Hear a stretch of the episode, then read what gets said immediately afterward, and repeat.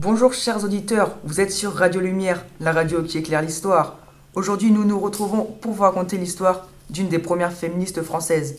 Nous sommes aujourd'hui avec Fabien, libraire à Landévent, Noan, député de Camor, Lucie, présidente d'une association féministe et Alexis, un grand historien. Quatre personnes qui vont nous accompagner durant cette émission et nous aider à détailler l'histoire d'Olympe de Gouges. Alors Alexis, déjà, première question, qui est Olympe de Gouges Olympe est une des premières féministes françaises. Elle naît le 7 mai 1748 sous le nom de Marie Gouze et vit son enfance à Montauban. Elle se marie à 17 ans et fait un enfant qui se nomme Pierre. Son mari meurt quand elle en a 18. En 1773, elle monte à Paris avec son fils.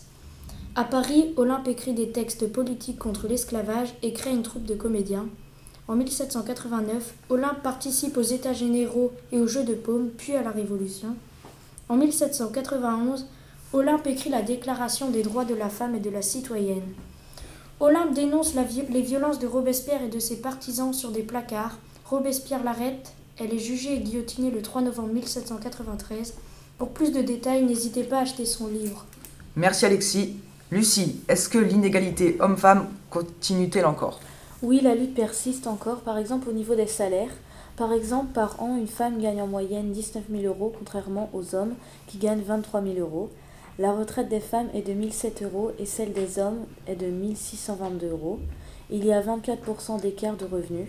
9,3% des femmes étaient au chômage en 2010 contre 8% des hommes. En République, il y a aussi beaucoup d'inégalités. Sur un groupe de 33 personnes, il n'y avait que 3 femmes. Il y a encore plein de domaines où l'inégalité est présente. En Arabie, le droit de vote aux femmes est interdit. Donc oui, la lutte contre l'inégalité homme-femme continue et nous espérons qu'il n'y aura plus, qu'il n'y aura plus d'inégalité le plus vite possible. N'hésitez pas à, nous soutenir cette cause sur www.soutiendelafemme.fr. Merci Lucie. Alors Noan, qu'a-t-elle fait pour l'égalité hommes et femmes Bonjour. Pour l'égalité écrit, Olympe écrit des textes politiques contre l'esclavage, la déclaration des droits de la femme et de la citoyenne. Elle se bat pour l'égalité. Pendant la Révolution, les femmes ont le droit de participer aux événements politiques, mais pouvaient être vite exclues par des gardes. Elle luttait contre la faim et la misère, c'est pour cela qu'elle marcha de Paris à Versailles. Olympe voulait défendre les droits de la femme, elle est soutenue par d'autres féministes, comme Eta Palm et Théroïne de Méricourt.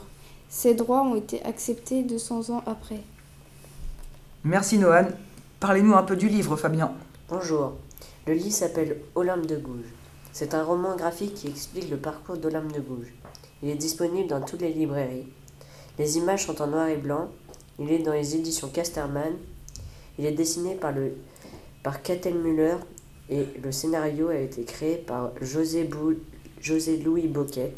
Il y a 486 pages. N'hésitez pas à acheter ce livre qui est un roman graphique pour savoir la vie d'Olympe de Gouges. Merci Fabien. Voilà tout pour cette émission. J'espère que vous avez appris beaucoup de choses sur Olympe de Gouges. N'hésitez pas à acheter le livre, il est dans toutes les librairies de France. Tout de suite, Golano Météo avec Claire Martin. On se retrouve pour une prochaine émission sur Radio Lumière.